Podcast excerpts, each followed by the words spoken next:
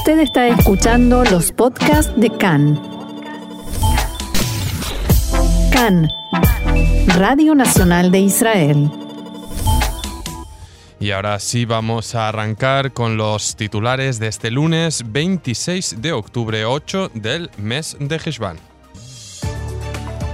El gabinete de Corona decidió ayer por unanimidad que las clases en los primeros grados de las escuelas primarias se reanudarán el próximo domingo. El Likud baraja proponerle al primer ministro alterno Benny Gantz que asuma el cargo de presidente a cambio de renunciar a la rotación en el cargo de primer ministro. Y el hospital Adasai Karem está negociando para abrir una extensión, extensión del centro en Dubái.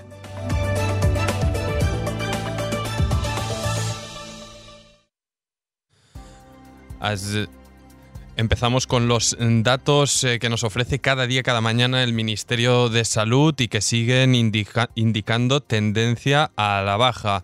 En total, ayer se contagiaron 559 personas en Israel tras realizarse un total de 20.835 test. En total hay ahora 13.911 enfermos en activo, de los cuales 506 están en estado grave y 206 conectados a respiradores artificiales. La cifra de víctimas mortales ascendió a 2.397 personas. Bien, y el gabinete de Corona decidió finalmente y por unanimidad que las clases en los primeros grados de las escuelas primarias se reanudarán a partir del próximo domingo. Los alumnos de primero y segundo grado tendrán clases repartidas en dos grupos, es decir, cápsulas, en cada clase media semana para cada grupo y las clases en tercero y cuarto grado serán se llevarán a cabo durante toda la semana en grupos. Las decisiones del gabinete estarán condicionadas a las cifras de nuevos contagios que se registren en los próximos días y semanas. El gabinete de Corona vuelve a reunirse hoy para tratar más asuntos relacionados al ámbito educativo como las guarderías infantiles, el transporte escolar y otros temas como la apertura de los comercios. El liderazgo nacional de los padres de alumnos criticó la decisión del gabinete de Corona de que los alumnos de primero y segundo grado estudien en cápsulas media semana y lo catalogaron de una broma de mal gusto que no permitirá una verdadera continuidad en los estudios. La Asociación Nacional de Padres de Alumnos indicó que el gobierno abandona su suerte a la próxima generación de este país y traiciona a los niños israelíes y a sus padres. El jefe de la oposición en la Knesset, Yair Lapid, líder de Yeshatid, declaró hoy que el Parlamento aprobó la inversión de más de 100 billones de shekel en programas de ayuda, pero buena parte de ese dinero no ha sido utilizado. Por ello, según Lapid, es muy extraña la declaración del primer ministro, según la cual Israel no tiene 6 billones de shekel para poner en funcionamiento grupos de estudio para primero y segundo grado de las escuelas primarias. Durante sus afirmaciones aquí a Cannes, Lapid dijo que no se puede continuar manteniendo a la gente a la espera de la ansiada vacuna, sino que hay que manejarse desde el punto de vista económico y social como si no hubiera vacuna. Más información, una secretaria de la oficina del primer ministro Benjamin Netanyahu ha dado positivo en el examen de corona en el marco de las pruebas rutinarias que se realizan para detectar contagios. Desde el despacho de Netanyahu informaron que todas las personas que estuvieron en contacto con esta secretaria serán sometidas a exámenes médicos y de corona en las próximas horas y que en este momento se está llevando a cabo la investigación epidemiológica. El primer ministro y su equipo de trabajo seguirán las instrucciones del Ministerio de Salud, finaliza el comunicado y en unas grabaciones reveladas ayer por el noticiero nocturno de esta casa de noticias Cannes, el ministro de Ciencia Isar Shai, de azul y blanco, eh, sale diciendo, apoyando abiertamente, saltarse las indicaciones del Ministerio de Salud ante las constantes incertidumbres sobre cómo reiniciar la rutina escolar. Ante esta afirmación, su colega de partido y parlamentario Ram Shefa intentó excusarle esta mañana afirmando que pretendía dar su apoyo a los maestros. En estas grabaciones, Shai dice sin tapujos que propongo a profesores y alumnos que se salten las normas establecidas por el gobierno. Pero su colega Shefa intentó aclarar de nuevo, no es lo que se dijo, el ministro comentó que aplaude a maestros y maestras que a pesar de no estar ejerciendo en el cargo, se encontraron con sus alumnos en zonas abiertas y acorde con las indicaciones. También la parlamentaria de Azul y Blanco, Teila Friedman, se refirió a la polémica y dijo, Isahar dijo en su última frase que es importante operar de acuerdo a la ley. Como todos, está frustrado, no creo que llame a saltarse las normas, está lejos de ello. En la grabación filtrada continuaba afirmando el ministro que no es correcto mantener a niños sin ver a sus maestros. Hay 25.000 alumnos ultraortodoxos que volvieron a estudiar y hay miles de niños del sector laico que vieron a sus profesores en contra de las restricciones, pero al final es lo más lógico y los aplaudo. Shai añadió que los maestros se encontraron a sus alumnos en parques. Está permitido salir al aire libre y juntarse hasta 20 personas a pesar de no estar asegurados. Y la directora del Departamento de Infectología del Hospital Sheva, la profesora Galia Rahab, comentó hoy también a Khan que se ha registrado un aumento significativo de casos de personas que deben ser internadas en hospitales con síntomas post-corona graves después de que supuestamente se recuperaran y se hubieran curado de la enfermedad. Algunos de ellos, según explicó esta profesional, ni siquiera sabían que en el pasado habían estado enfermos de corona. En la charla con Khan, la profesora Rahab dijo que estos pacientes presentan síntomas crónicos de agotamiento, de debilidad, problemas cognitivos, dolores musculares, dificultades respiratorias y otras complicaciones de salud.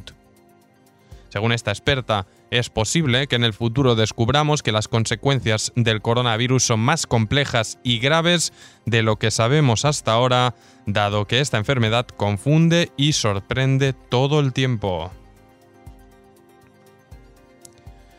Y vamos con una información política que avanzábamos en nuestros titulares y es que varias fuentes dentro del Likud apuntaban a que se baraja la idea, atención, de proponerle al primer ministro alterno y ministro de Defensa, Benny Gantz, líder de Azul y Blanco, que asuma el cargo de presidente de la nación y a cambio debería renunciar al acuerdo de rotación en el cargo de primer ministro que firmaron con el Likud. Recordamos, la próxima elección para ese cargo debe realizarse en junio de 2021 y la rotación en el cargo de primer ministro teóricamente está fijada para noviembre de 2021. Según esta propuesta, se haría un nuevo y actualizado acuerdo de coalición que permita que Netanyahu continúe en el cargo de primer ministro sin tener que dejar el lugar y consecuentemente la residencia oficial de la calle Balfour a Benny Gantz. Por el momento, varios medios citaron hoy estas fuentes con la mencionada propuesta, pero ninguno ha dicho si Gantz estaría dispuesto a considerar esta opción.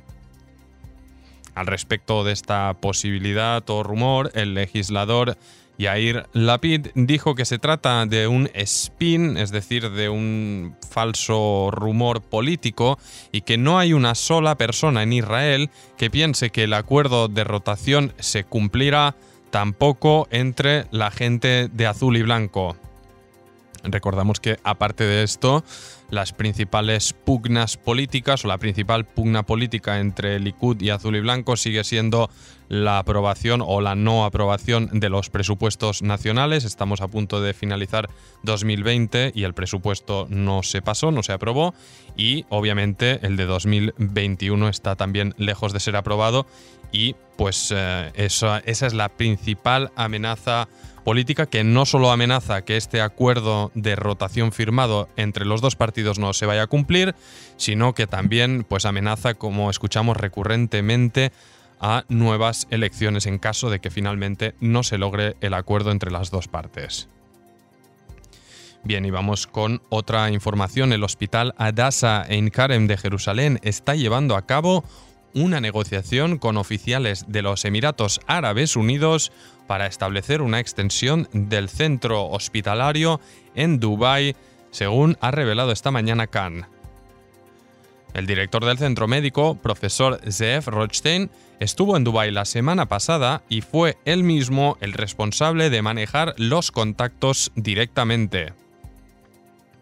Rothstein comentó al respecto que se trata de una propuesta revolucionaria establecer un hospital Adasa tal como lo conocemos hoy, pero en los Emiratos.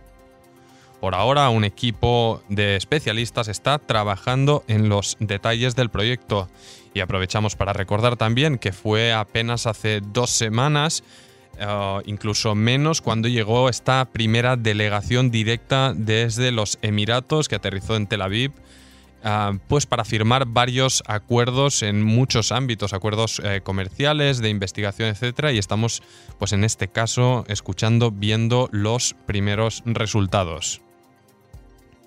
Y vamos con otra información breve antes de una primera pausa musical. La hija de Miguel Aoun, el presidente del Líbano, Claudine Aoun, declaró que cuando se resuelvan los conflictos con Israel, no se opondrá a firmar un acuerdo de paz con este país. Significativo, significativa declaración en este caso. Claudina Un, titular de la Dirección Nacional de Asuntos de la Mujer en el Líbano, dijo en una entrevista para la televisión local que hay que preservar los intereses libaneses en cuanto a las fronteras, los refugiados palestinos y los recursos naturales. ¿Estamos obligados a permanecer en una situación de estado de guerra? se preguntó y a continuación respondió, no tengo ningún conflicto ideológico con nadie, sino tan solo un conflicto político, dijo aún. Y bien, son las 2 y 14 minutos, vamos a hacer una breve pausa musical y seguimos adelante.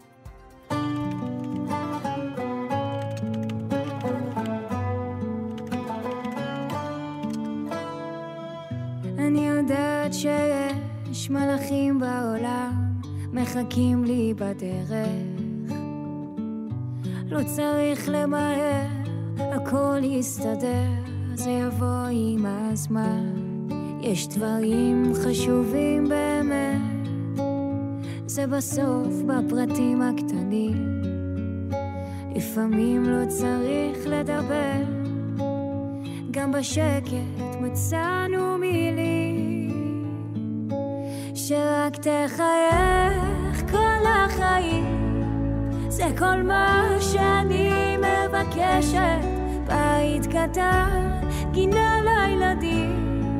תאמין לי, אני מאושרת. תדע שאני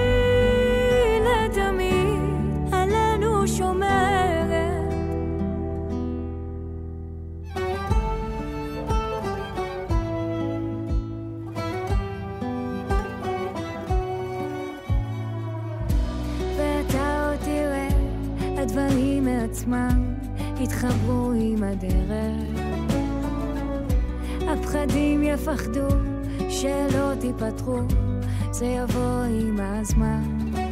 יש דברים חשובים באמת, זה בסוף בפרטים הקטנים. לפעמים לא צריך לדבר, גם בשקט מצאנו מילים. שרק תחייך כל החיים.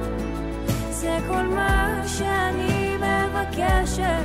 בית קטן, גינה לילדים. תאמין, אני מאושרת. תדע שאני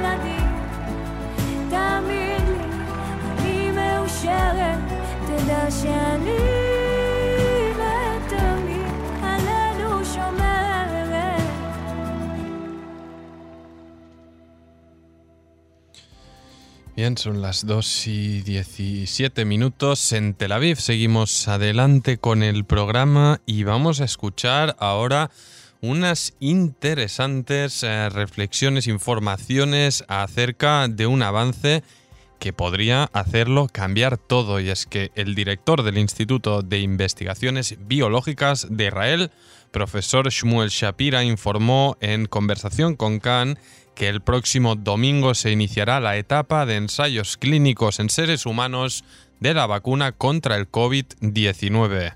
Vamos a escucharle.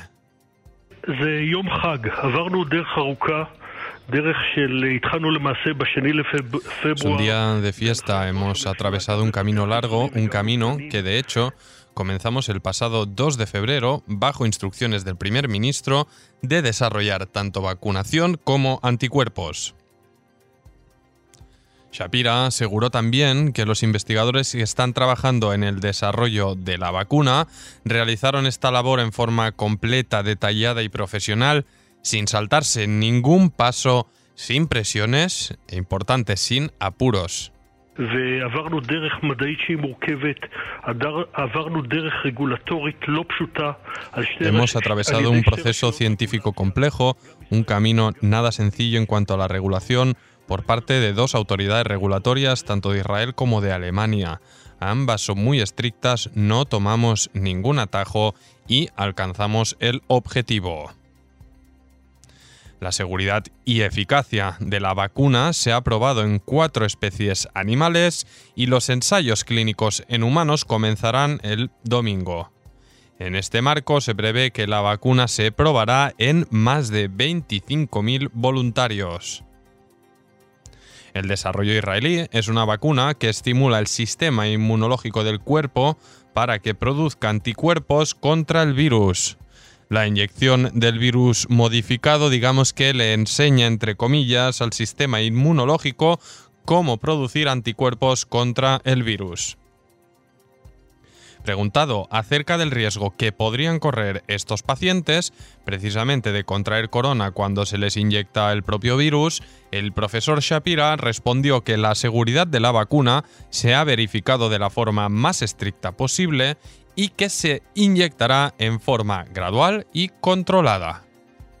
קורונה בכל מקרה הם לא יחטפו, מאחר והחיסון, מאחר והווירוס המוזרק הוא לא... וירוס של Coronavirus de קורונה. cualquier modo הוא no מכיל contraerán, חלבונים debido a que el virus que se inyecta no es de corona, tiene proteínas de corona, elementos del virus, pero es un virus diferente, inofensivo para los seres humanos. Y el director del Instituto de Investigaciones Biológicas hizo hincapié en la importancia de controles de calidad, seguridad y eficacia.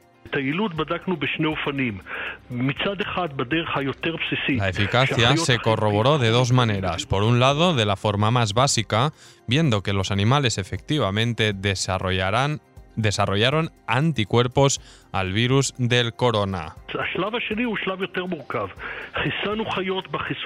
La segunda etapa es más compleja. Vacunamos animales con esta vacuna nuestra contra el corona y entonces los expusimos al virus del corona tres semanas después. Y la gran pregunta, ¿funcionó o no funcionó?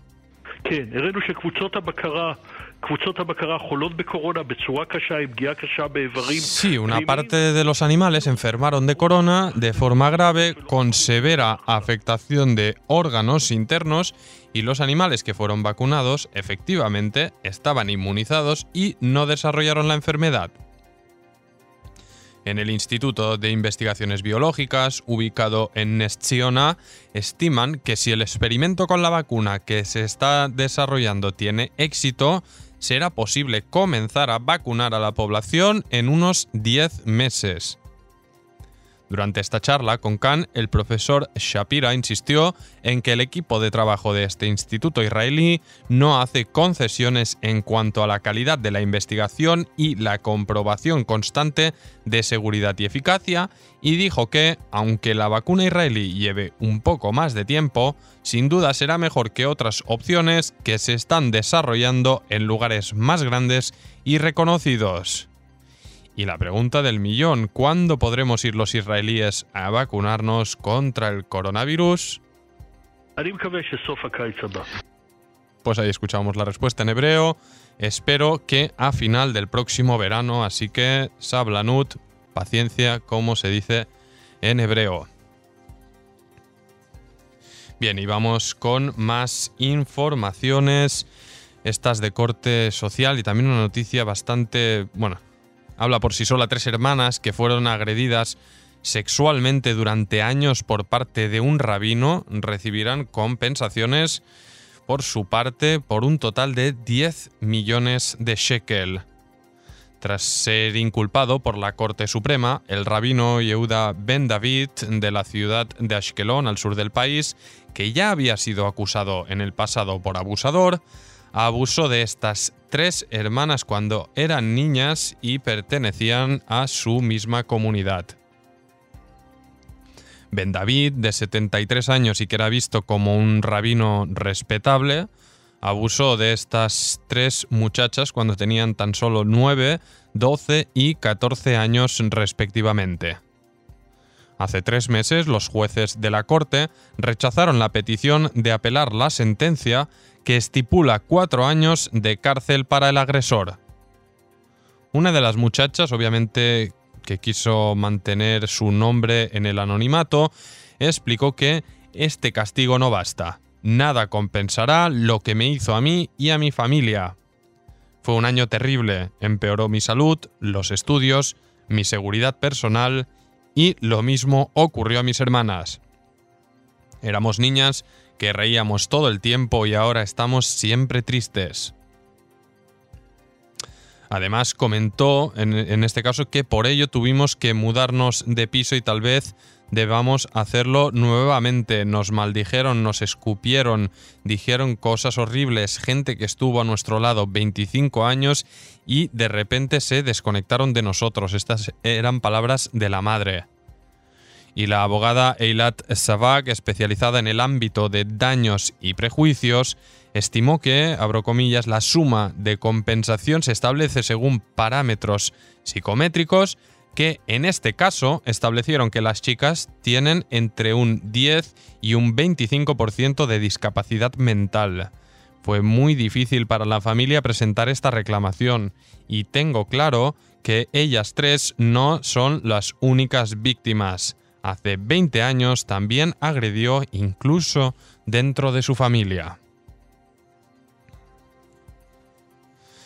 Bien, y vamos con otra información también, en este caso, consecuencia de la dura realidad política, social y económica que vive el país, que se traslada en cifras como esta, la cantidad de nuevas carpetas abiertas la semana pasada en el Ministerio de Bienestar fue la más alta desde el inicio del año con 2.075 nuevas solicitudes.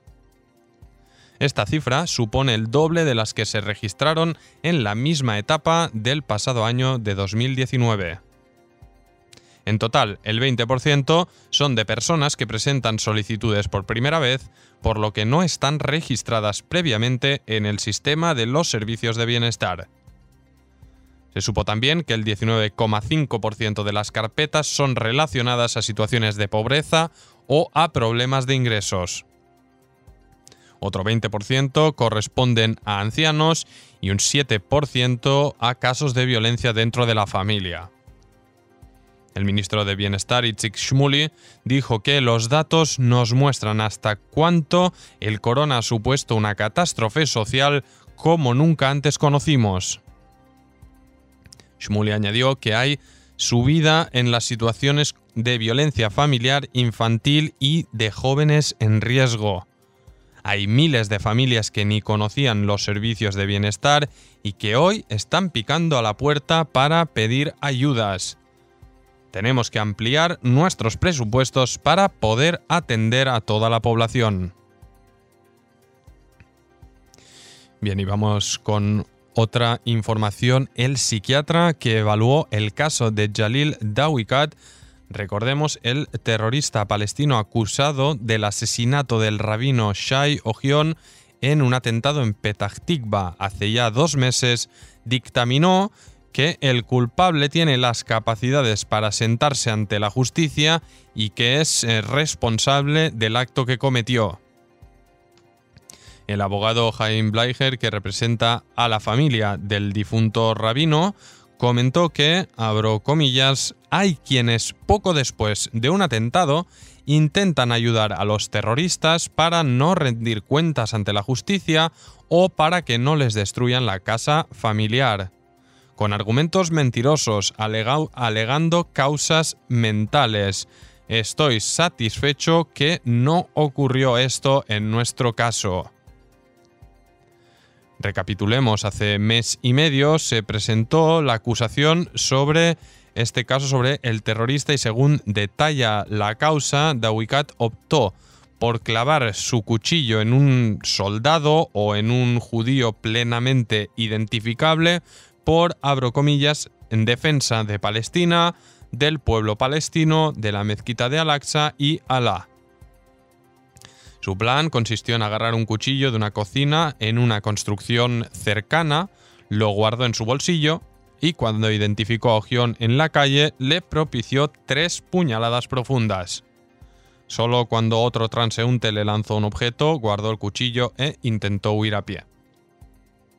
El terrorista tenía permiso de trabajo en Israel y debía regresar cada día a su poblado cerca de Nablus, al norte de la margen occidental.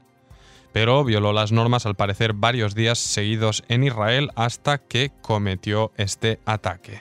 El vicedirector del Ministerio de Salud, el profesor Itamar Grotto, se ha retirado en forma violenta de la sesión por Zoom de la Comisión de Economía en el Parlamento, en la Knesset, después de que se discutiera la posible fórmula para la reapertura de hoteles como parte de este proceso de salida del cierre.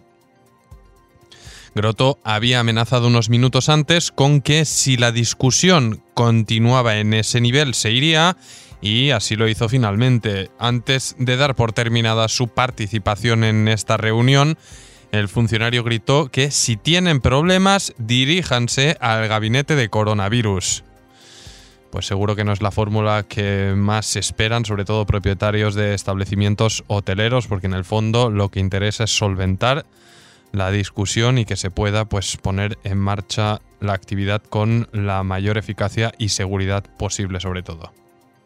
Otra información, un globo explosivo cayó hace instantes en las instalaciones de la fábrica Amdocs en la zona industrial de Esderot. La zona fue cerrada y la policía se dirige hacia el lugar. No hay heridos ni se han registrado daños materiales. Y otra información que llega nuevamente desde el Líbano. El diario libanés The Daily Star informó que en las últimas horas la organización libanesa Hezbollah envió a reservistas como refuerzo a los efectivos apostados ya en la frontera en el sur del Líbano después de que el ejército israelí iniciara un ejercicio militar a gran escala que simulaba la guerra entre Tzal y el grupo chiita. Según este informe, Hezbollah tomó la medida como precaución ante lo que considera una posibilidad de que la maniobra israelí sea una cortina de humo para lanzar un ataque limitado contra objetivos de Hezbollah en la frontera.